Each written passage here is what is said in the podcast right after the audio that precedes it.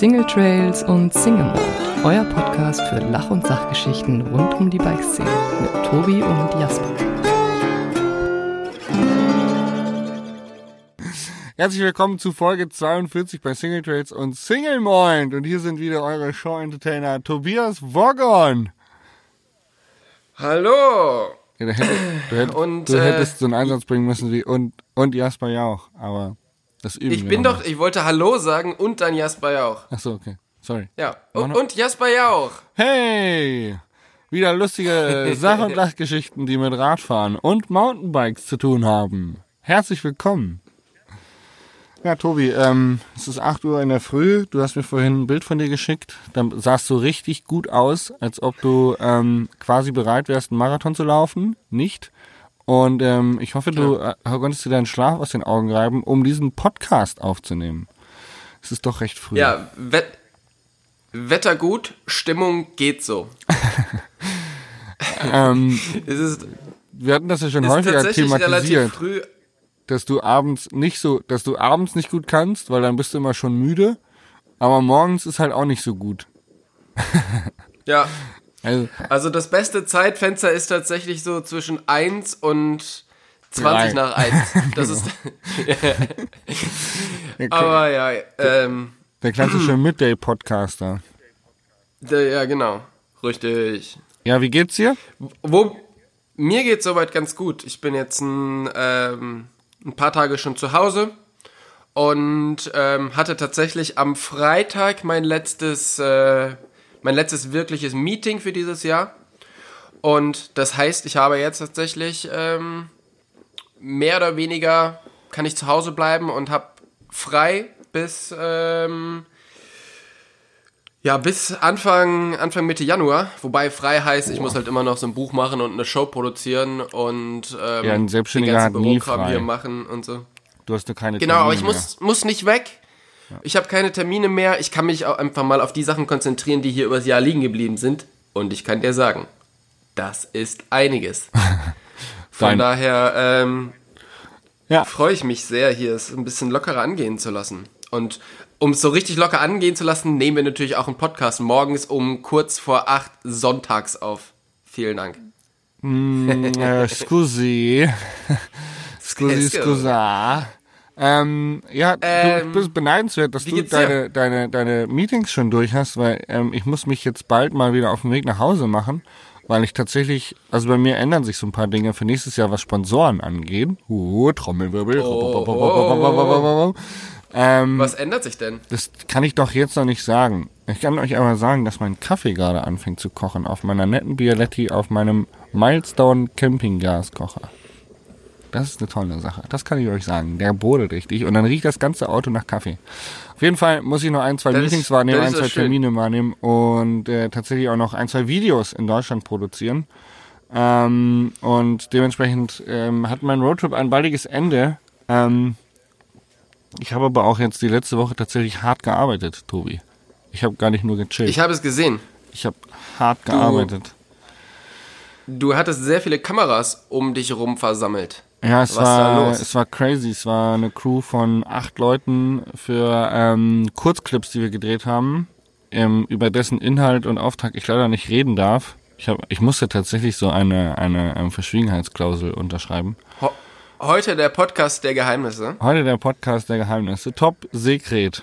Ähm, genau, und da habe ich gefilmt und ich musste Skripte auswendig lernen. Drei Tage lang am Stück ähm, für zwölf Videos und das war echt hart. Also ich hatte jeden, jeden Abend nach Drehschluss war mein Hirn so. Ich bin richtig so leer gewesen. Nach dem ersten Tag habe ich ein ziemlich lustiges Foto auf Instagram gepostet in meiner Story, was, worauf ich sehr, sehr viele Reaktionen bekommen habe. Ähm, aber so ging es mir eigentlich jeden Abend nach dem Dreh. Und jetzt bin ich froh, dass er vorbei ist. Er war lustig, hat Spaß gemacht, aber ich war auch echt im Sack danach. So, und jetzt, ähm, jetzt bist du gestern lange Auto gefahren, habe ich gesehen. ja, schon mal gen Norden wieder, ja. Also du bist tatsächlich jetzt schon auf dem Rückweg. Ich bin Richter Reise-Rückreiseweg, ja, genau. Man hat ja in so einem Auto, das ist ja ganz praktisch, wenn man sein Bett verbaut hat, dieses Van-Life. Ja, man, man kann sich im Prinzip einfach auf den Weg machen und sagt so, jetzt habe ich keinen Bock mehr. ich bleib stehen, fahr rechts ran und penne. Oder sucht sich ein schönes Plätzchen und pennt. Ja. Und äh, das ist ja doch der ein oder andere Meter sind, den man zurücklegen muss, wenn man nach Hause fahren möchte aus Südspanien oder Mittelspanien, dann hat man da doch eine Reise vor sich. Und äh, die habe ich jetzt so langsam angetreten, dass ich irgendwann Mitte nächster Woche mal wieder zu Hause bin, ja. Okay. Was ist dir so ähm, in den letzten zwei Wochen, anderthalb Wochen, seit wir das letzte Mal gesprochen haben, so passiert? Oh, es, also die letzte Folge war ja über ähm, den Mann mit dem Camper und dem Gleitgel. Ähm, Genau. danach sind noch sehr viel weitere aufregende Geschichten passiert. Ähm, es hat auf jeden Fall auch Wirst du uns an einer davon teilhaben lassen? sicherlich. Ich, ähm, Oder Ich- sparst du das auch für deine Memoiren? Nein, ich, ich, ich werde sie anteasern, um sie später zu erzählen, dass wir unsere Hörer binden. Tobi, was hältst du davon? So klassisch wie im Fernsehen. Das finde find ich richtig gut. Ich mach, Cliffhanger Ich mache quasi. einen Cliffhanger. Es geht los mit Gay Cruising. Also es ist quasi eine Fortsetzung von der Gleitgate-Story, könnte man sagen. Okay, Ja. gut. Gibt's noch we weitere Teaser? Ähm, was kann ich euch noch sagen? Mm, Ach so, ja, also ich kann einfach mal erzählen, dass ähm, ich festgestellt habe, dass Spanier, also wirklich Spanier, sind nicht so mein Volk. Die sind einfach nicht so. Also das ist nochmal eine ganz andere Kategorie Mensch als die äh, Palmeros, die kanarischen Spanier, die ich so kannte. Ähm, Das möchten, glaube ich, auch die Spanier ganz gerne klarstellen, dass sie das. Das habe ich auch schon rausgefunden. Aber die Palmeros Das, sind äh, halt tausendmal entspannter. Also muss man, es sind halt Bauern. Das ist wahrscheinlich so ein bisschen wie, was Norddeutsche vielleicht über Bayern sagen, die Bauern da unten und so. Ähm, aber äh, tatsächlich viel, viel entspannter. Also was ich hier kämpfen musste, weil ich einen Hund dabei hatte. Ähm, Hunde hier nicht erlaubt, Hunde da nicht erlaubt. Ah nee, Hunde gehen gar nicht. Äh, also wirklich wie krass, krass Nazi, was äh, Hunde angeht in Spanien unterwegs. Ähm, und dann in Valencia bin ich mit dem Rad gefahren zweimal. Habe ich auch festgestellt, die haben einfach keine Radwege. Es gibt auf den großen Hauptstraßen haben sie sogar abgetrennte Radwege. Da fährt aber kein Schwein. Ich habe keinen einzigen Radfahrer gesehen. Und dann bin ich einmal über eine Brücke gefahren, anstatt unten durch den Park, weil das ungefähr ein Shortcut von zwei Minuten war. Und dann haben mich drei Spanier darauf angesprochen, dass man hier kein äh, angesprochen, dass man hier kein Rad fahren darf. Drei. Auf dieser fucking Brücke. Okay. Ich sage jetzt, warum mich das ärgert, weil jeder fucking Spanier in Valencien, in Valencia über die rote Ampel geht. Und jeder Autofahrer in Valencia über rote Ampeln fährt. Und dann regen sie sich darüber auf, wenn man mit dem Fahrrad auf dem Fußweg ist. Was ist verkehrt mit den Leuten? Was stimmt mit denen nicht? Die, die verlieren an Ja. jeder Kreuzung fast ihr Leben und machen dann aber ein Terz oder ein Larry, wenn, wenn ein Radfahrer über eine Brücke fährt. Ja. Ja, vielleicht, hat, vielleicht hast du die sehr speziellen Verkehrsregeln in diesem Land einfach noch nicht verstanden. Das ist echt krass. Also eine, eine rote Ampel ist, also zumindest in Valencia, was ich gesehen habe, einfach nichts wert. Die zählt nicht. Also Ja, kannst du, kannst du machen, musst du nicht. Rot ist nur eine Empfehlung. Ja. Als ich mit dem José unterwegs war in Murcia, der ist auch, als wir in die Stadt gefahren, der ist zwei, dreimal über Rot gefahren, war ihm egal. Da kommt, kam, war doch eine Fußgängerampel, da kam doch keiner. War nicht Ja, und, und wenn der, Fußge der Fußgänger, der ist ja weich, der, der gibt nach. Fußgänger gibt nach. Ähm, ich bin sehr, sehr, sehr geile Trails bin ich gefahren in den letzten Wochen, das kann ich erzählen. Ähm, und ich habe neue Erkenntnisse, was wenig Fehlerweg angeht. Aber ähm, wir können auch äh, gerne nochmal ähm, zurück zum, zum Teasern kommen, was unser Thema angeht, weil wir müssen ja noch darüber sprechen, dass wir heute das Thema Training und was wäre, wenn ich früher mehr gewusst hätte. Finde ich ein sehr kurz, kurzes Ding, kann man sich gut merken. Ist, ist einfach ein catchy, catchy Titel, finde ich. War doch so, oder? Habe Ja. ich was Falsches gesagt? Ja, Training und Racing, Racing genau. Was, äh, was würde ich anders machen, wenn ich das jetzt nochmal anfangen würde? Okay, Genau. mit, mit dem Wissen von heute, ja. Mit dem Wissen von heute. Ja, du würdest, glaube ich, wenn, also wenn ich jetzt mal von, von meinen Erfahrungen über dich sprechen darf, du würdest dir vornehmen, die Kette abzubauen, oder? die Kette abzubauen. Ja, weil dein, Genau. dein Problem war doch immer, dass du bei den Enduro-Rennen immer die ersten 300 Meter Vollgas gegeben hast und dann gemerkt hast, oh scheiße, die Stage geht noch 10 Minuten. Ja, richtig. Das war tatsächlich immer so ein bisschen doof. Ähm, dass ich am Anfang, also ich war im, im Training, war ich immer relativ schnell und immer relativ gut. Klassischer Trainingsweltmeister. Ähm, und als es dann aber dann wirklich gezählt hat und die, äh, und es quasi gegen die Uhr ging, habe ich halt innerhalb der ersten paar Sekunden so viel Gas gegeben, weil ich gedacht habe, ist ja auch Rennen hier, dass ich halt dann schon so fertig war, relativ schnell, dass ich dann extrem scheiße gefahren bin. Und das hat relativ lange gedauert, bis ich das rausgefunden habe oder bis mir das jemand gesagt hat. Ich habe, also das ist nicht so, dass ich dann jedes Mal gedacht habe, oh ja, hier habe ich aber einen Fehler gemacht, ähm, sondern ich habe das tatsächlich relativ lange nicht gecheckt, bis irgendwann mal ähm, der Josh Carlson vom ähm, vom ähm, Giant-Team mal irgendwann zu mir gekommen ist und hat gesagt, Digga, du fährst so viel zu schnell los. ähm, pa pass, halt- pass mal ein bisschen auf. Ich hatte das auch früher und ähm, das funktioniert nicht. Und du kannst dann unten raus nicht mehr. Und ja, dann habe ich das ein paar Mal, paar Mal gelassen, so schnell loszutreten. Und dann hat es tatsächlich auch super funktioniert, weil oft ist es ja gar nicht die, die Kraft, die dir ausgeht, sondern oft ist es ja auch die Konzentration, die dir bei langen Stages ausgeht, unten raus. Ja. Und dann fährt man halt einfach scheiße, wenn man halt am Limit ist. Ja, definitiv. Ähm, kann ich hier ein Lied von singen.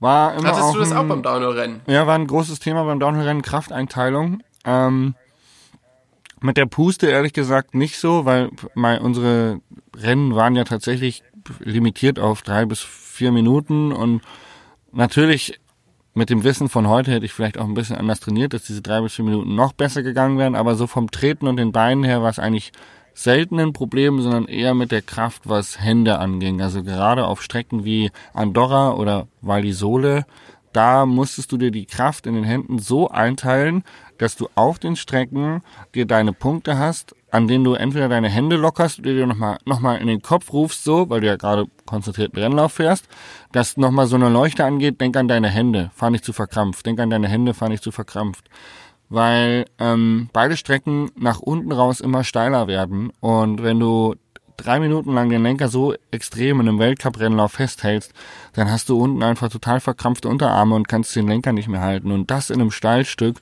das ist wenig Freude. Das sage ich euch wirklich, wie es ist. Ist wenig Freude. Hat viel mit Angst zu tun, dass jedem Moment bei einem 2 Meter Drop bei 30, 35 kmh ähm, du einfach deine Hände nicht mehr halten kannst, die Finger aufgehen und du voll auf die Schnauze fällst.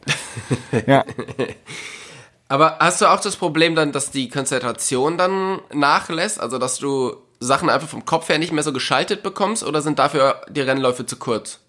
Ähm, ich, glaube, das liegt nicht am, am Rennlauf, sondern am Gesamtmindset, wie du, wie viel Ausdauer du hast, über ein Wochenende konzentriert zu bleiben.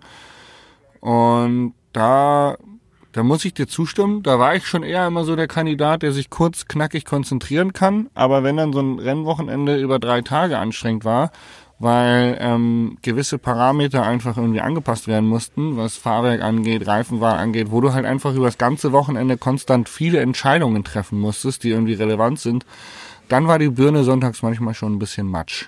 Ähm, aber wenn du jetzt ein Rennen hast, wo alles gut läuft und alles schön ist, dann hast du eigentlich keine Probleme, am Sonntag dich diese drei bis fünf Minuten zu 120 Prozent auf das Rennen zu konzentrieren. Also das habe ich tatsächlich, glaube ich, immer sehr, sehr gut hinbekommen und war auch eine Stärke von mir, dann auf Abruf da zu sein.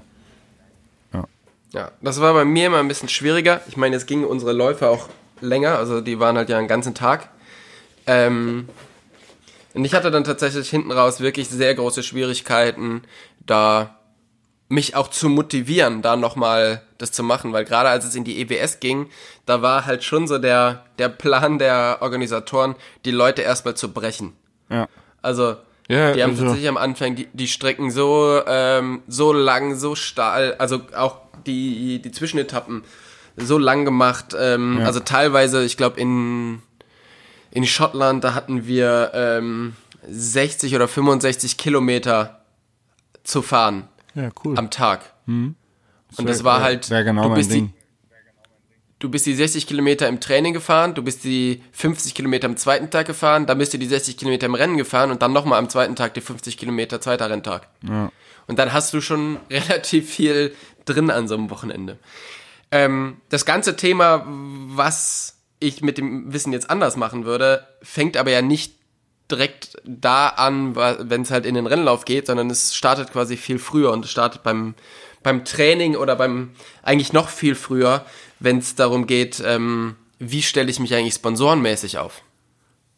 Weil du hast es auch miterlebt, dass du als Privateer tatsächlich Schwierigkeiten hast, dich 100% zu konzentrieren auf dein Rennen fahren. Ja. Ja, das war Und der Grund, warum ich wenn- auch aufgehört habe. Ja. Würdest du, äh, wenn du jetzt nochmal anfangen würdest, würdest du dir ein Pro-Team suchen? Oder würdest du es wieder Ähm. genauso machen? Das ist so ein bisschen die Frage, ähm, die, die, ist, die ist gut gestellt und auch nicht so leicht zu beantworten. ähm, ich hole mal ein bisschen, ich glaube, wir haben tatsächlich schon mal ähnlich darüber gesprochen, aber ich hole mal ein bisschen weiter aus. Die beste Situation, die, also das ist, da tickt jeder anders, da funktioniert jeder anders. Ich bin gerne unabhängig und selbstständig. Das war immer auch ein Punkt, warum ich diesen Weg gegangen bin. Ähm, meine Dream Situation wäre gewesen, dass ich anstatt die, ich sag's jetzt mal richtig böse und gemein, liebe Sponsoren, bitte nehmen Sie das nicht persönlich, äh, wenn ich anstatt dieser Hungerlöhne ähm, tatsächlich irgendwie von einem, zwei Hauptsponsoren oder vielleicht hätte ich auch mehr Akquise betreiben müssen aus einem externen, externen Sponsor, der mit der Bikebranche nichts zu tun hat. Aber wenn du von dem so ein Batzen Geld hingelegt bekommst, dass du dir mehr oder weniger dein eigenes Team aufbauen kannst, ähm, das heißt, dass du dich um deinen Mechaniker kümmerst und äh, dass du dich um, um dein, dein Camp kümmerst, um dein Zelt kümmerst, um deinen Truck kümmerst, ähm, oder dass du vielleicht auch noch äh, jemanden im Hintergrund hast, der dir assistiert und die ganzen Anmeldungsscheiße und so übernimmt, dass du dich wirklich drauf aufs Rennfahren konzentrieren kannst. Ähm, der, soweit ich weiß, war das beim Fischbach so. Der hat auch, äh, der hat einfach einen, äh, zumindest einen wesentlich größeren Teil als ich bekommen äh, finanziell und der konnte sich da selber dann ganz gut aufstellen und der hat es auch gemacht. Ähm, das wäre so meine Dream Situation gewesen und ich glaube, da hätte ich am besten funktioniert. Ähm, in einem Team kommt halt der Faktor dazu, dass du immer einem, einem Leistungsdruck von außen ausgesetzt bist, also das Team erwartet von dir ähm, und du hast vielleicht sogar noch eine interne Konkurrenz. Ähm, und ich tue mich schwer, mit Menschen zu arbeiten, die nicht 100% hinter mir stehen oder die nicht, die nicht an die Sache glauben, die man gemeinsam macht. Ähm, und deswegen äh, könnte das, oder habe ich mir gedacht, dass es in einem Team gerne mal Diskrepanzen äh, geben könnte. Ähm, wenn halt einfach, du wirst halt reduziert auf deine Ergebnisse, also zumindest in manchen Teams. Es gibt da sehr, sehr positive Teams wie Syndicate zum Beispiel, äh, wo einfach sehr, sehr viel äh, alles um den Fahrer drumherum gebaut wird und der Fahrer hat höchste Priorität und da geht es ums Menschliche und um ums Rennfahren und gemeinsam ins Ziel kommen. Ähm, Genau, da wirst du eher darüber gewertet, wie viel Bier du trinken kannst. Ja, das gehört auch dazu. Also die, die ähm, tatsächlich ähm, ist es so, das Syndicate-Team hat nie ihren Fahrer vorgeschrieben, wie und wann sie zu trainieren haben. Das war Sache des Fahrers. Das stimmt. Ja, trainieren schon, ja, aber die haben schon auch irgendwann angefangen, Druck aufzuüben, auszuüben, auf ähm, Greg Minner tatsächlich. Und er erzählt, das erzählt er in dem, in dem Video von äh, Clay Porter, ja. dass ihn Rob anruft und sagt, hier, Digga, so langsam wäre es mal Zeit, wieder was zu machen. Ja. Ja, aber ähm, Also so- da muss man, da, da muss man sich die Frage, ich weiß, ich habe das ähm, leider nicht gesehen, das äh, Interview, aber ähm, man muss dazu sagen, dass ähm, es Menschen gibt, die so funktionieren. Und vielleicht, also man kann das jetzt negativ betrachten und kann sagen, hey, was ein Arschloch. Man kann aber auch sagen, hey, der Rob, der hat halt genau gewusst, dass der Greg Minar jetzt mal eine Backpfeife braucht, damit er wieder funktioniert. Und es gibt Menschen, die Ja, ja. brauchen Backpfeifen, damit sie funktionieren.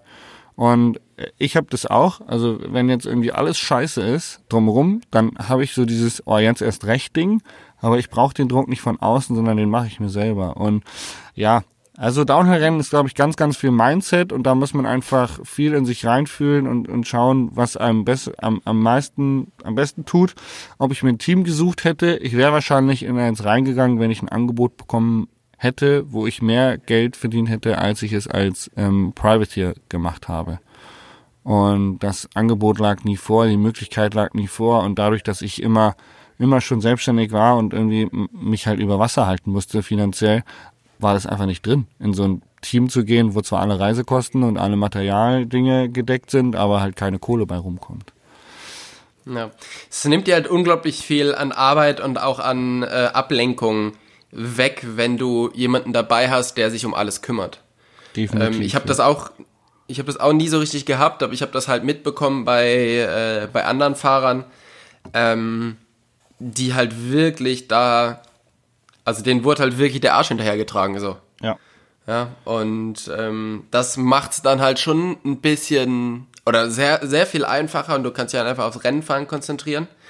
Ähm, ich bin aber trotzdem froh, also mit dem, was ich jetzt weiß, würde ich auch nicht in ein Team gehen. Ja. Weil ich weiß, dafür bin ich, also da müsste ich mich halt 100% dem, ähm, dem Rennenfahren hingeben, so. Und ja. dafür bin ich tatsächlich am Ende nicht gut genug. Und ähm, habe auch vor allen Dingen nicht das Mindset zum Rennen fahren. Also ich habe halt immer ein bisschen Schwierigkeiten damit, wenn es halt wirklich zählt, dann die, ähm, die Leistung da abzu, abzurufen. Und da gibt's halt einfach andere, die da drin viel talentierter sind. Ja. Und deshalb ist es für mich, glaube ich, also es ist sinnvoll, ein äh, Pro-Team zu haben, aber für mich wahrscheinlich nicht oder ich würde es wahrscheinlich nicht machen, weil dann wäre meine Rennkarriere vielleicht besser verlaufen ähm, oder noch erfolgreicher verlaufen, aber danach wäre wahrscheinlich nicht mehr viel gekommen. Ja. Und das ist so ein bisschen. Ähm, ich sage immer. Genau, das ist halt das. Ein guter Rennfahrer ist nicht gleich ein guter Radfahrer und ein guter Radfahrer ist auch nicht gleich ein guter Rennfahrer. Das stimmt zum Beispiel, ja. Auf alle Fälle. Habe ich immer gesagt. Ähm, ich würde noch was Dann anders machen, tatsächlich. Ja. Und ich würde, wenn ich nochmal Rennen fahren würde, wesentlich mehr Energie in die Saisonvorbereitung stecken.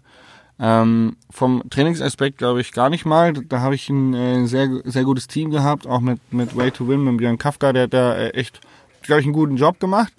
Ähm, aber was ich wesentlich stärker und intensiver betreiben würde, wäre Testing. Also unterschiedliche Rahmengrößen, ähm, dass ich einfach das Bike habe, was mir passt ähm, und Suspension Setup. Ähm, mich mehr damit mhm. vor der Saison äh, im Winter, keine Ahnung, zwei, drei Wochen Trainingslager irgendwo ballern gehen und wirklich ähm, abstimmen, testen und dann vielleicht irgendwo anders nochmal hinfliegen, wo die Streckenverhältnisse anders sind, um das einfach zu checken. Weil das war so ein, so ein Ding, was ich, glaube ich, resümierend auf meine zwölf Jahre Rennfahren zurückguckend äh, anders machen hätte sollen einfach mehr testen, weil ich habe sehr, sehr viel verschenkt. Zum Beispiel in der Zeit, wo wir mit Lightwheel den, den äh, Prototypenrahmen gebaut haben. Also Lightwheel hat ja kein Downhillrad gehabt und der Michi Gretz, mit dem ich jetzt mit Newman auch sehr lange schon zusammenarbeite, ähm, der hat gesagt, so ja Jasper, dann bauen wir dir ein. Und dann haben wir angefangen, ja diesen, diesen 901 Downhill-Rahmen zu entwickeln. Und ähm, die Zusammenarbeit war halt so, ich konnte ein paar, paar Inputs geben, so wie ich es gerne hätte. Aber ehrlich gesagt war ich auch ein bisschen zu jung, um da technisch irgendwie voll die Ahnung von zu haben. Ähm, und im, im Nachgang muss man sagen, ähm, im Prinzip haben wir drei Jahre lang ähm, zu lange gebraucht, äh, das Rad länger zu machen. Also wir haben halt irgendwie jedes Jahr festgestellt, so, okay, der Rahmen ist zu klein, okay, der Rahmen ist zu klein, okay, der Rahmen ist zu klein. Und haben über vier Jahre äh, dieses Rad länger gebaut, jedes Mal um zwei, drei Zentimeter. Der erste Rahmen, der an meiner Wand hängt, das ist ein S-Rahmen, den konnte ich damals meiner Ex-Freundin geben zum Fahren, äh, weil er so klein war. es ist kein Scheiß. Und ähm, ja, da, da hätte ich, glaube ich, resümierend einfach mich gern früher mit auseinandergesetzt, ähm, mehr ans Material reinzugehen. Aber es hat ja auch so funktioniert. Ich war ja irgendwie nie jetzt so schlecht unterwegs oder ähm, so klar haben zwar so die, die, die Sprünge nach ganz oben gefehlt, aber ich war halt auch in der Schule schon immer so der Zweier-, Dreier-Typ. Und habe gesagt, wieso, ist doch gut alles. Weißt doch. Ja, passt doch. Muss ja nicht sehr gut sein. Ja, aber gut bist du, ja.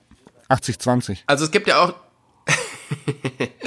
es gibt ja auch da Leute, die sind halt voll in der Technik drin und denen ist das auch super wichtig. Ähm, also Maxi Diekoff zum Beispiel schraubt ja ungefähr jede Dreiviertelsekunde an seinem Fahrrad rum. Und wenn du mit dem unterwegs bist, der ändert ja wirklich komplett alles. Oder ähm, Ich jetzt mal bewundere wieder, das, wenn man halt. ich, ich bewundere das, weil ich wirklich auch immer noch mich viel zu wenig mit Technik auseinandersetze. Ich bin so gar kein Nerd und ich wäre aber gerne einer. Sag ich ganz ehrlich, ich wäre gerne so ein Technik-Nerd, dass wenn mich einer fragt, boah geil, äh, du hast hier äh, die neue Magura-Bremsscheibe, was wiegt die und wie viel Hitze kann die ab? Und dann würde ich gerne sagen können, die 203er Scheibe wiegt 230 Gramm, die 180er Scheibe Ja, aber wiegt warum 180 würdest du das Gramm. gerne wissen? Wussten Sie, dass nach einer, Be nach einer Bremsung von 20 Metern auf einem Gefälle von 45 Grad mit einem Gewicht von 120 Kilo die Scheibe 120 Grad erreicht? Das würde ich einfach gerne erzählen können, weil es halt cool klingt, weil man halt die Leute denken, so, boah, Das klingt super nerdig. Typ. Ja, und dann, noch, Also- und dann aber noch witzig. Nerdig und witzig. Ja. Ähm, es ist halt so, also ich habe auch, also auch, wenn wir da jetzt wieder das Syndicate-Team ähm, so Nur annimmt, die haben positiv. ja quasi Man zwei, darf das nur positiv Ja. nennen, in positiven Zusammenhängen. Habe ich geklärt. Syndicate ist inoffizieller? Partner dieses, dieses Podcasts. ähm, die haben halt Greg Minner gehabt, der wirklich auf das kleinste Detail geachtet hat und vor jedem Lauf, also zum Teil das Öl aus den, La äh, das Fett aus den Lagern rausgenommen hat und Öl rein und die wirklich dann da nochmal einen Klick runter bei der Suspension, da nochmal was hoch und so. Und auf der anderen Seite haben die Josh Bryson gehabt, dem sie das Rad eingestellt haben und der hat dann einfach gelernt, dieses Rad zu fahren. Ja. Und ich bin, glaube ich, eher so. Also ich baue mir das Rad so auf, dass es halbwegs passt. Das ist schon wichtig, dass alle Komponenten super sind. Ja. Aber dann gehe ich nicht so ins kleinste Detail, sondern lerne halt dieses Rad zu fahren. Ja. Und das sind, ist aber, ich glaube nicht, dass das eine besser ist wie das andere. Ähm, sondern ich glaube, dass beide Wege ganz gut funktionieren. Aber es ist halt auch so, dass ähm, irgendwann äh, Cam McCall ist zu, zu Track gegangen und dann, da hatten die noch keinen Slopestyler und also kein Slopestyle-Bike, dann sollte der mit denen eins entwickeln und dann hat er mit denen eins entwickelt und er hat gesagt, das Rad wurde erst dann gut, als Brandon Samanak auch zu Track kam, weil der wirklich Plan davon hatte, wie man Räder entwickelt. Ja. Oder der konnte wirklich halt reinfühlen in ein Rad. Und vorher hat der McCall sich halt immer irgendwie was dahin gezeichnet oder irgendwas hinentwickelt, was aber am Ende irgendwie scheiße war. Weil der halt auch gar nicht so das Interesse am Rad selber hatte, sondern halt am Radfahren. Genau. Und das ist, ähm, Und da hätte so, ich auch gerne so sehe ich mehr. das bei mir nicht. Ich hätte mehr, gerne mehr einfach Affinität dafür, äh, wenn jetzt ein neues, neues Rad rauskommt, dass ich mich da voll reinstürze und dann die Geometriedaten lese und denke, boah, geil, das muss richtig gut funktionieren mit den Geometriedaten. Äh, kann ich aber nicht. Ich weiß, ich weiß grob die Geometriedaten von meinen Rädern, dass wenn Leute mich fragen, ja, Jasper, du hast doch das und das Bike. Ähm, oh, mein Hund knurrt. Oreo, halt den Mund jetzt. Ich bin am Podcasten. Du kannst nicht immer dazwischen reden. Oreo Fass! kannst nicht immer dazwischen reden. Ähm, genau. Äh, wenn mich Leute fragen, kann ich halt sagen, so ja, Reach ist so lang und äh, Chainstay ist so lang und das, das und das Rad und bei L und XL geht so weit auseinander, dass ich halt nicht ganz dumm dastehe, aber so richtig, wirklich Plan habe ich nicht. Ich bin eher so der, der emotionale Fühlen-Typ. Also ich kann dir sagen, das Rad Ja. fühlt sich so an und das fühlt sich so an, kann das aber oftmals nicht mit der Technik verknüpfen. Ähm, Oreo, Ja. wir sind am Podcasten. Hört ihr das? Das ist richtig dumm. ja. Der hat richtig keinen Bock. Das ist ein Jäger mit Jagdhunden. Okay. Der- Ich würde mich nicht mit den italienischen Jägern anlegen oder vor allen Dingen nicht mit den italienischen Jagdhunden. Ähm, ein anderes Thema ist, mit Ja? dem sich wahrscheinlich auch gerade äh, Oreo beschäftigt, ist Ernährung. Ja. Und zwar, Geistig de de denkt Ähm. Oreo, glaube ich, sehr viel über Ernährung nach. ja. Wobei vielleicht denkt auch gerade er- der italienische Jagdhund über Ernährung nach, wenn er Oreo sieht. Ja, nee. Ich glaube, Oreo denkt immer gerne nur, ich hätte gerne mehr. Es muss nicht unbedingt gesünder sein, ich hätte gerne mehr. Ja. Ernährung, ähm, ja, tatsächlich, würde man anders machen auch. Würde ich auch einiges anders machen. Ja. Ähm, Hast du auf Ernährung geachtet in deiner Rennkarriere? Du, ich habe jetzt im Nachhinein erfahren, dass das gar nicht so gut sein soll, wenn du dir, ich habe halt immer vorm Rennen, bin ich halt bei McDonalds rangefahren, weißt du, hier 20, äh, 20 Cheeseburger geholt und dann habe ich die halt zwischendurch immer so reingemampft, ne? Äh, und dann Ja, hab ich immer gesagt, schön in mein- der Trikottasche hinten drin. Mein, Trainer hat ja gesagt, du, Jasper, du kannst ja nicht vorm Rennen auf einen Cheeseburger oben am Start reinballern. Und dann habe ich so gesagt, ja, wieso denn nicht? Wenn ich so ein kleines Hüngerchen hab, kleinen kalten Cheesy, ist ja immer geil. Wenn der Ähm, kleine Hunger kommt. Schnapp dir einen, schnapp dir einen Cheeseburger. Äh, ja, ich habe zumindest versucht, kohlenhydratreich zu essen, weil ich ja auch eher so der Stoffwechseltyp bin, ähm, was wir in Folge 1 ja schon geklärt haben. Äh, ich bin eher so der Im Lauch. Gegensatz, ja, Genau. im Gegensatz Ähm, zu mir. Und äh, ich habe einfach immer zu wenig ähm, Nahrung aufgenommen übers Rennwochenende und das habe ich in den letzten Jahren beim Rennfahren geändert, aber das würde ich auch ändern. Ich würde mir, glaube ich, ich, hätte- ich glaube, ich würde einfach mehr Fokus auf Rennfahren legen und hätte mich besser vorbereitet. Bedeutet auch irgendwie mal hier zwei Tupperboxen mit äh, Spaghetti äh, und Pesto oder Bolognese oder irgendwas vorgekocht ähm, um am, am, am Rennwochenende oder dann einfach, wenn du merkst, okay, fuck, ist gerade Training, aber ich habe Hunger, dann schaufelst du dir drei Gabel Nudeln rein, ähm, damit du nicht in Unterzucker kommst. Ähm, ja, hilft auch für die Birne, habe ich jetzt beim Dreh wieder gemerkt, wie viel Zucker man braucht, wenn das Hirn richtig arbeiten muss. Das war crazy. Ja. Aber da ist ja zum Beispiel auch wieder, wenn du dann sagst, ja, du schaufelst ja Nudeln rein, das ist ja dann, also da weiß ich zum Beispiel heute, dass es da ja deutlich bessere Sachen gibt, wie, wie eine Portion Nudeln zu futtern. Richtig. das ist Ähm, immer eine Frage des, der, der, der Zeit und der, der, des Aufwands. Und als Privateer zum Beispiel sind, glaube ich, Nudeln halt besser als der kalte Cheesy. Definitiv. Ähm, Ich glaube, alles ist besser wie der kalte Cheesy. Aber ähm, ich möchte mal kurz darstellen, dass das mit dem kalten Cheesy ein Scherz war. Ich weiß nicht, wie viel Humor unsere Zuhörer haben. Ich habe mir keine Cheeseburger vom Rennen bei McDonalds geholt.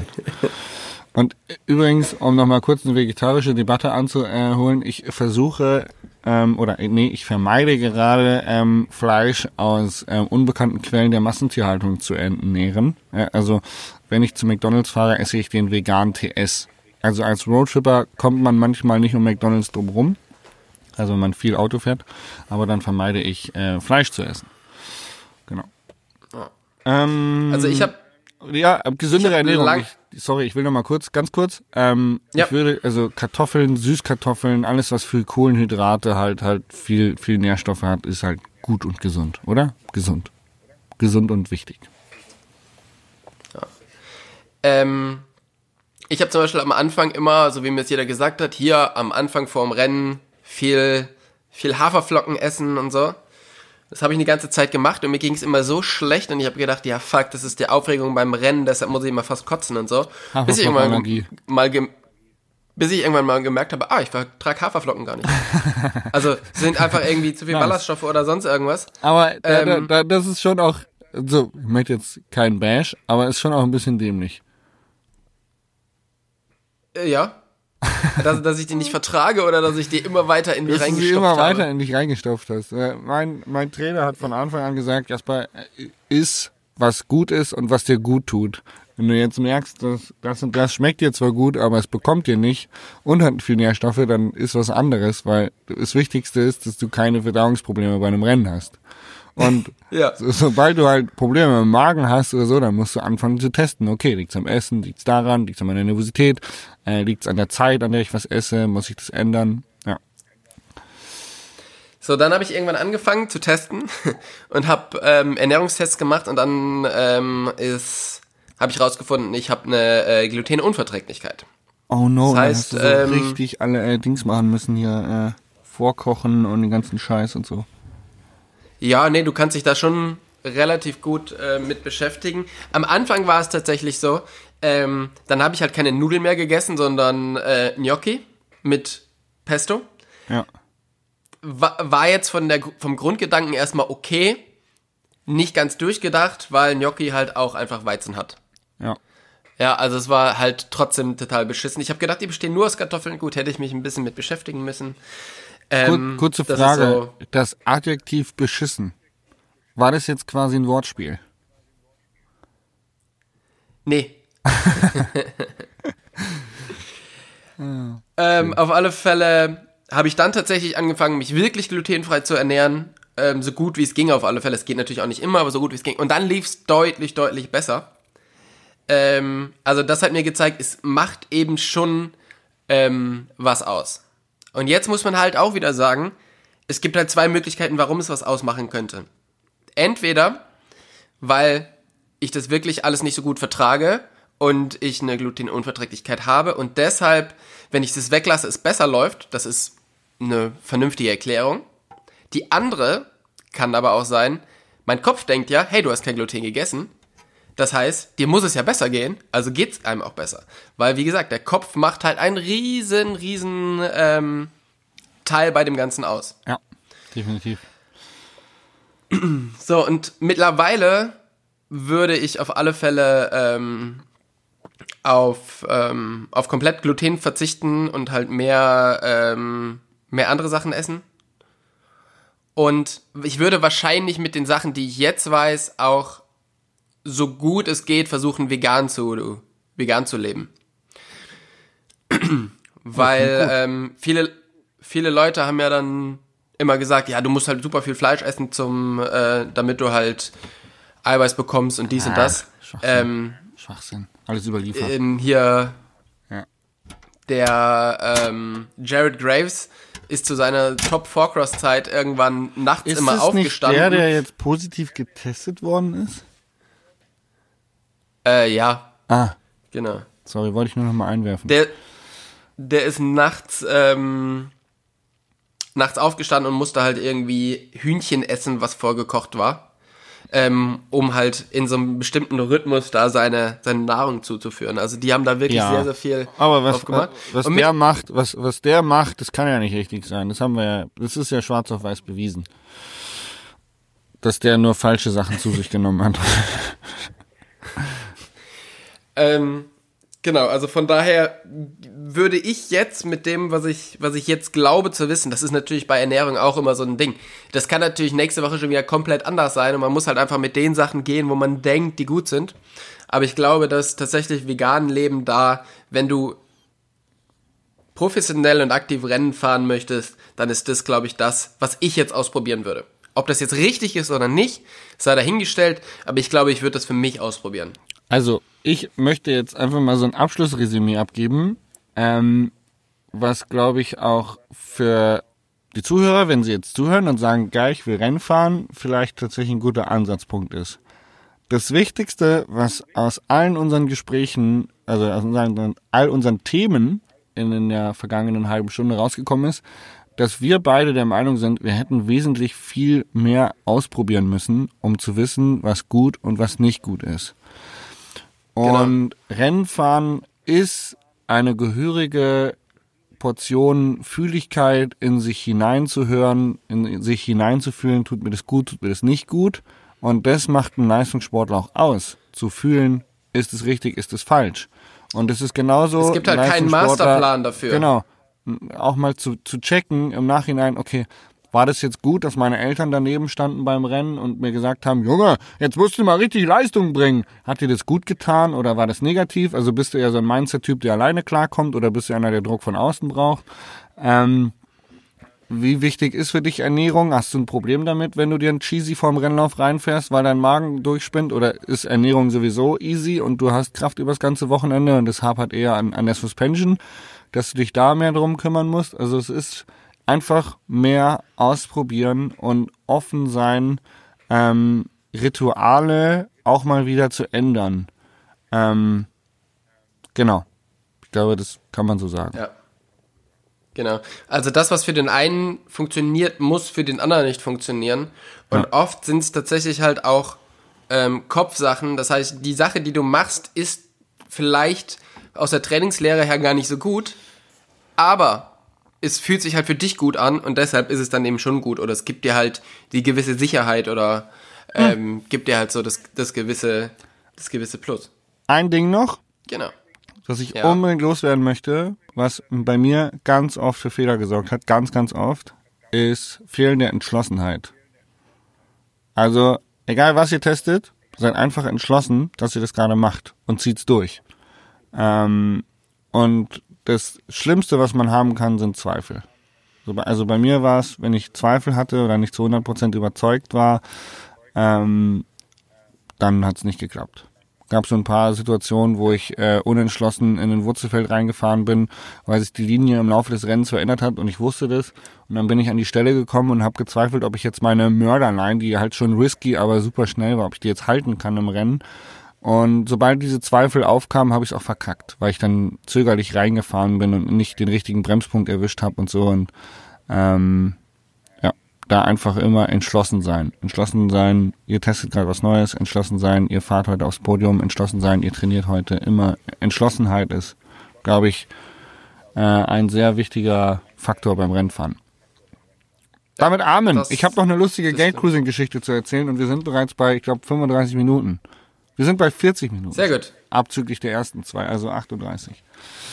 ähm, ich möchte anknüpfen bei der Geschichte mit dem netten Herrn, äh, der das Gleitgel so ähm, auf seinem Präsentiertisch im Badezimmer erzählt hatte, um äh, ja genau, die Geschichte wollte ich noch ein bisschen ähm, weiterführen und zwar bin ich ja dann weitergefahren. Ausschmücken. Nee, äh, einfach nicht ausschmücken, sondern äh, eine, eine zweite Geschichte hinten dranhängen. Ähm, Spanien hat ja eine große Schwulenszene. Ähm, und das liegt, äh, Spanien ist ja auch streng katholisch, das heißt, die müssen sich halt auch immer verstecken und so.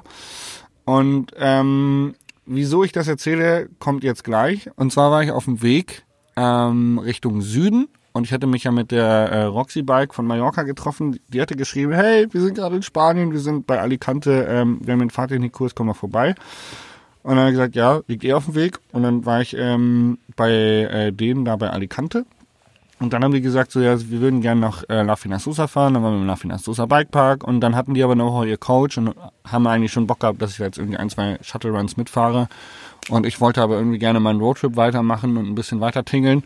Und habe ich dann verabschiedet ähm, und bin weitergefahren und bin relativ gar, nicht weit weg von dem Haus, das sie gebucht hatten, an so eine geile Bucht gefahren. Und gedacht habe, boah, geil, ich mache jetzt hier mal einfach mal einen Tag nix. Stell mich in diese Bucht, chill den ganzen Tag, trink Bier, lies ein Buch, äh, mach vielleicht ein Video von dem, von dem, von der Roomtour, habe ich das Video da gemacht. Genau. Ja, und als ich ankam und da so mein Plätzchen aufgebaut habe, habe ich schon gewundert irgendwie, dass relativ viele Herren da sind, auch ältere Herren, die da einfach chillen. Weil mich schon irgendwie, war einfach so ein ungewohntes Bild, weil so unten gab es ja einen Strand und die haben halt da irgendwie gechillt. Und äh, ich habe dann nicht weiter drüber nachgedacht. Ich habe gedacht, okay, geil, vielleicht spanische Mentalität. Man kennt es ja auf La Palma so, die ganzen Oppis, die immer den ganzen Tag an der Straße sitzen und den Autos beim Vorbeifahren zuschauen. Vielleicht sind die halt einfach tranquilo und relaxed. Ähm, hab dann einfach gechillt, mir mein Mittagessen gekocht, Bierchen getrunken, äh, mein Van äh, da so platziert und ähm, dann hat's nicht lange gedauert, dann kam der erste her irgendwie so um mein Auto rumgeschlichen und dann habe ich schon so geguckt, okay, was will der jetzt so?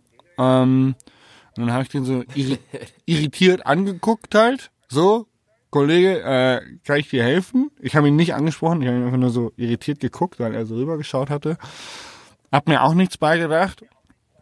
Ähm, und dann sind da aber so Männer immer so rumgewandert über diesen Parkplatz, an dieser Klippe und so. Und ähm, da waren dann so zwei Herrschaften, die sich offensichtlich nicht kannten. Ähm, und die sind immer so rumgewandert und sind sich zwei, dreimal über den Weg gelaufen. Ja, und irgendwie eine halbe Stunde später sind die beiden halt so hinten links aus dem Bild verschwunden und äh, hinter so einem Gebüsch zu zweit gelandet. Und dann haben wir schon so gedacht, okay, alles klar. Creepy. Und dann kam ein schwules Pärchen, offensichtlich schwul, weil also so eine Frisur kann man nur haben, wenn man schwul ist. Ähm, ähm, und hat sich halt offensichtlich vor mir und meinem Auto platziert und der eine Typ hat einfach angefangen, sich im Schritt rumzuspielen. Und dann habe ich, glaube ich, ein ziemlich irritiertes Gesicht gemacht, habe mich einfach unauffällig umgedreht und habe gedacht, ich muss jetzt irgendwas in meinem Auto machen. Ich, ich muss dieser Situation ausweichen. Äh, bin ins Auto gegangen, habe da irgendwas gemacht. Dann sind die relativ schnell wieder verschwunden, weil die, glaube ich, dann gecheckt haben, okay, ist nicht ganz unser Beuteschema. Ähm, das, das Ergo vom Lied war, ähm, ich habe meine Sachen gepackt, bin abgehauen. Ähm, ein Kumpel von mir aus Mursi hat mir geschrieben, komm vorbei zum Trailfahren. Den habe ich das erzählt und er sagte, Jasper, du bist auf einem Gay-Cruising-Parkplatz ge gelandet. Ähm, und Gay-Cruising-Parkplätze sind in Spanien gang und gäbe. Es gibt auch so Cruising-Bars, wo halt einfach Schwule rumlaufen. Das ist einfach im Prinzip, ja, ist es nichts anderes als im Prinzip äh, Swingerclubs. Also äh, die laufen halt rum, reden nicht miteinander, sondern bumsen halt. Weil die das halt sonst nicht können. Halt so eine schnelle Nummer. Und auf so einem fucking Hotspot habe ich halt einfach gestanden. Und wird halt die ganze, die haben alle gedacht so, boah geil, der hat sogar ein Bett im Auto, frisches Fleisch. Frisch, geil. Der ist ja richtig vorbereitet. Oh, richtig Nicht jung, der schlecht, Typ, Junge. sieht voll gut aus. Äh, ja. Genau. Ja, da kannst du, kannst ja froh sein, froh sein, dass dir beim Auto rum, äh, Keiner von hinten an den Arsch gefasst Seife. oder so, ja. ja, nicht die Seife runtergefallen ist. Ich habe ja so eine Außendusche, das habe ich auch gezeigt bei dem Ja. Rumco-Video. Ich kann von Glück reden, dass ich da nicht nackt geduscht habe neben meinem Auto. Da hättest du auf alle Fälle Zuschauer gehabt. Ja, aber du, weißt du, du, da musst du auch mal was, da musst du auch mal was bieten. ja, aber das sind Vielleicht so, hättest du einfach das so sind einen Hut. Witzige Geschichten, die auf so einem auf so einem Roadtrip passieren, finde ich, die so einen Roadtrip ja auch lebenswert machen, dass du solche Geschichten dann erzählen kannst. So einfach unwissend Ja, irgendwie irgendwo hingefahren bist, dir nichts bei gedacht hast und auf, auf einmal stehst du halt mitten in so einem öffentlichen Swingerclub quasi. Für Schwule halt. Großartig, ey. Sehr schön. Was war denn dein, äh, dein Fail der Woche? Oh, es gab so einen Tag, an dem ist alles schief gegangen. Ach, ja, richtig, mein Fail der Woche. Ja. Ähm, ich habe vorhin am Anfang des Podcasts erzählt, ähm, ich habe diesen kleinen Gaskocher, den Kartuschen, den kennt man, dieses 0815 Amazon-Ding und eine Bialetti. Die Bialetti passt allerdings nur auf den letzten zwei Millimetern, wenn man die genau positioniert, auf diese vier Haltedinger. Das heißt, es ist immer so eine wackelige Angelegenheit. Mein Fail der Woche war, ich war morgens total im Arsch, hatte einen Scheißtag, wollte mir einen Kaffee machen, gieße den Kaffee ein, die, dabei rutscht oder fällt mir so mehr oder weniger die Kaffeekanne äh, aus der Hand. Ähm, der Kaffeebecher und die Kaffeekanne fallen über mein Küchending da ähm, aufs Bett. Der ganze Kaffee ist auf zwei Bettdecken, auf meiner Matratze, auf meiner Hose und auf meinem Pullover. Und schön heiß. Ja, heiß und halt alles voll mit Kaffee. Und ich hatte keinen Kaffee mehr und es war echt früh und ich wollte eigentlich nur Kaffee trinken. Ja, und deshalb Ah, war- riecht dein Auto jetzt auch so wunderschön nach Kaffee. Jeden Morgen. Äh, ja, echt, wirklich. Es riecht, es, also das, das Kopfkissen riecht so ein bisschen nach altem Kaffee. Es ist gar nicht so geil. Also frischer Kaffee riecht schon deutlich besser. Ja. Was war Sehr dein gut. Fell der Woche? Mein Fail der Woche war, ich ähm, bin von Vortrag zu Vortrag gefahren und war wieder super viel im Auto unterwegs. Ähm, und bin tatsächlich, musste ich von äh, überhalb von Frankfurt nach Stuttgart und bin dann so um Wiesbaden rum ähm, da Richtung, Richtung Stuttgart runtergefahren und bin auf so einer Landstraße geblitzt worden, wo es halt wirklich so von, äh, von 100 und dann auf 70 und dann hat's geblitzt. Und da habe ich mich so drüber geärgert, wirklich so 10 Minuten lang, Ja. bis ich das nächste Mal geblitzt wurde. Ja, geil. Ich war quasi, ich war, so- war quasi noch im Ärgervorgang drin und hat schon wieder geblitzt. Das Diesmal war ich dann aber nicht so schnell. Aber wo ich gedacht habe, Digga, du bist jetzt seit, weiß ich nicht, einem Jahr oder so nicht mehr geblitzt worden und jetzt gleich innerhalb von 10 Minuten zweimal. Sehr schön. Zum Glück, zum Glück gehört das Auto Land Rover. Ich hoffe mal, dass die da zahlen und ich keine Punkte bekomme. Mal schauen. geil. Äh, ich wurde neulich auch geblitzt tatsächlich. Äh, ich habe aber noch keinen Brief bekommen. Ich glaube, ich war genau 20 drüber. Ich habe Tempomat 120 drin gehabt und wurde in der 100er-Zone geblitzt. Ja. Aber, hey. Ja, ärgerlich. Ist mittlerweile richtig teuer, glaube ich. Ich bin mal gespannt. Was war dein Lucky Shot? Ansonsten. Mein Lucky Shot war tatsächlich meine Fischerprüfung. Hast du bestanden? Ja. Man kann dir zum Fischer zwar- gratulieren. Ja, genau. Das ist jetzt nicht tatsächlich nicht so richtig speziell, aber äh, in ziemlich, dem wie ich finde das mega geil. Ey, ohne Scheiß, ganz, ganz ehrlich, ich ziehe mega meinen Hut davor, dass du sagst, boah geil, ich will jetzt einen, einen Angel, Anglerschein machen. Das finde ich so cool. Es gibt, also ich habe so oft gedacht, boah, wie geil wäre irgendwie ein Motorradführerschein oder einen, einen äh, Anhängerführerschein. So, weißt du, so einfach haben und so und habe mich aber nie diese Hi- Hindernisse überwinden können, zu sagen, boah, geil, ich gehe zur Fahrschule, check, was das kostet, melde mich an und zieh das durch. Und man könnte es ja machen, so wie du. Du machst es ja. Ich ziehe echt meinen Hut. Congratulations, Tobi.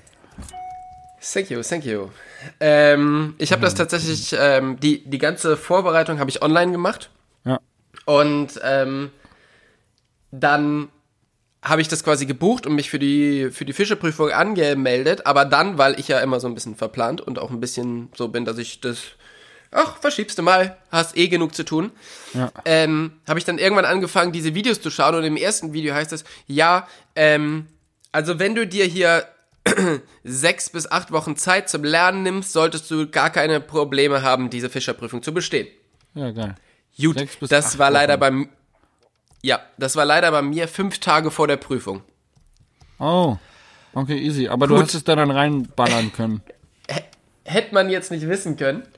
Ähm, ich habe dann tatsächlich ähm, alles gelernt und war dann halt auch ähm, theoretisch relativ fit.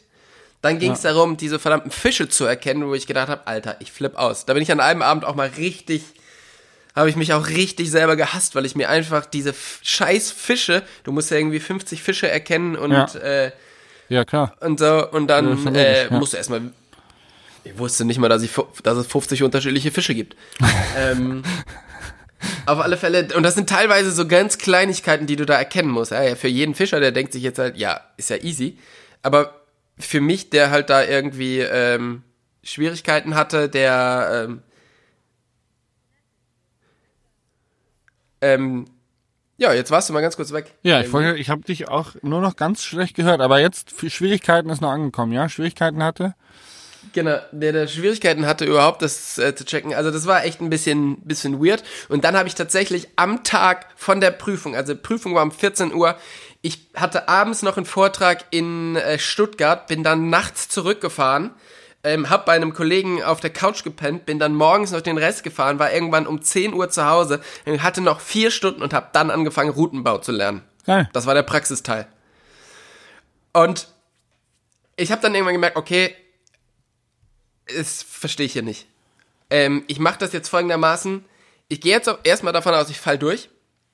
Und ich lerne jetzt von den äh, zehn Routen, die du halt zusammenbauen musst.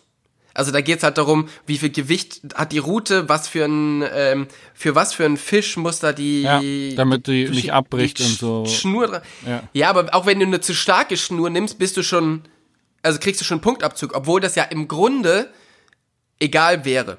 Ja. Ja, also wenn du wirklich raus zum Wasser gehst, dann hast du natürlich nicht 100.000 verschiedene Routen, ähm, sondern das ist jetzt hier so ein bisschen Special-Fall in der Prüfung. So, und dann habe ich gesagt, okay, pass auf, zehn Routen muss ich kennen. Ich lerne jetzt vier und bete. Und du hast genau die vier richtigen ich, gelernt? ge ich, ich habe genau die vier richtigen gelernt.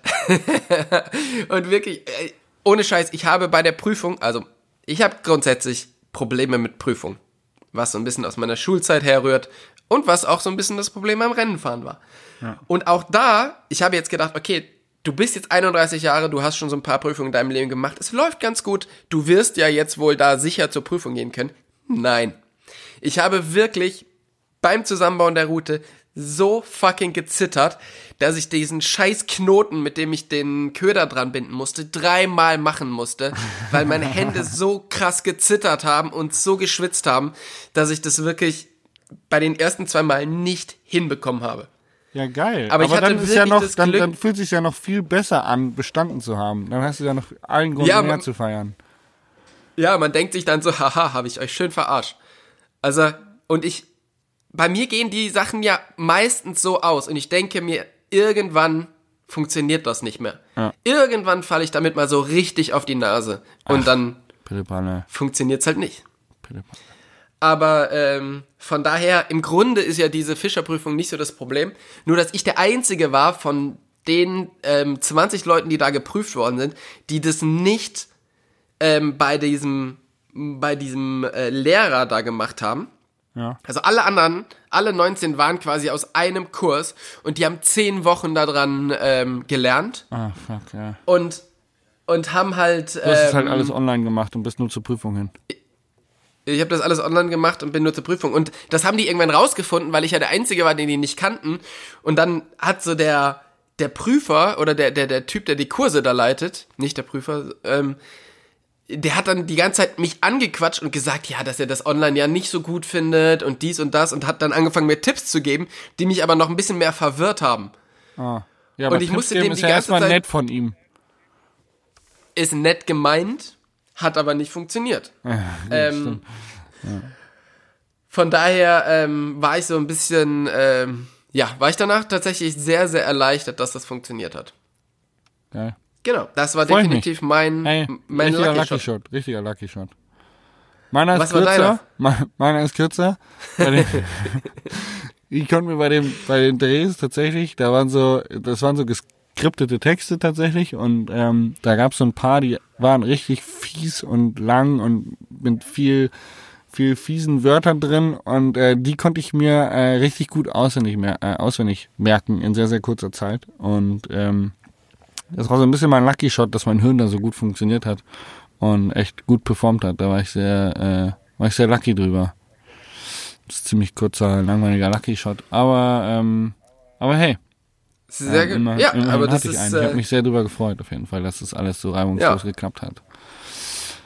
Es gibt, glaube ich, nichts. Schlimmeres, als wenn du äh, die ganze Zeit irgendwo, also so stelle ich mir zumindest bei, bei einem Schauspieler vor, wenn der bei einem Dreh immer so, oh nee, und Text, und dann fängt er an zu reden und dann bricht er wieder ab und man braucht 35 äh, Takes, um irgendwie eine Szene in den Kasten zu bekommen. Ähm, und ich, ich würde mich gerne mal ähm, selber als One-Taker bezeichnen und deswegen muss ich natürlich so performen.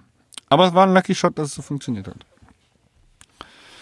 Ja. das, äh, das finde ich sehr gut, weil ich hätte da wahrscheinlich Probleme mit, Ja, ähm, das alle, genau so wir, die haben Aber das ist auch, die haben, die fanden das mega krass. Ich wusste das tatsächlich bis dato nicht, dass das so eine Fähigkeit von mir ist, Texte in so kurzer Zeit so auswendig zu lernen, weil die Jungs haben das dann aus Spaß auch mal probiert und äh, es halt- also es war einfach irre. Ich weiß auch nicht. Mein Hirn war auf jeden Fall präsent.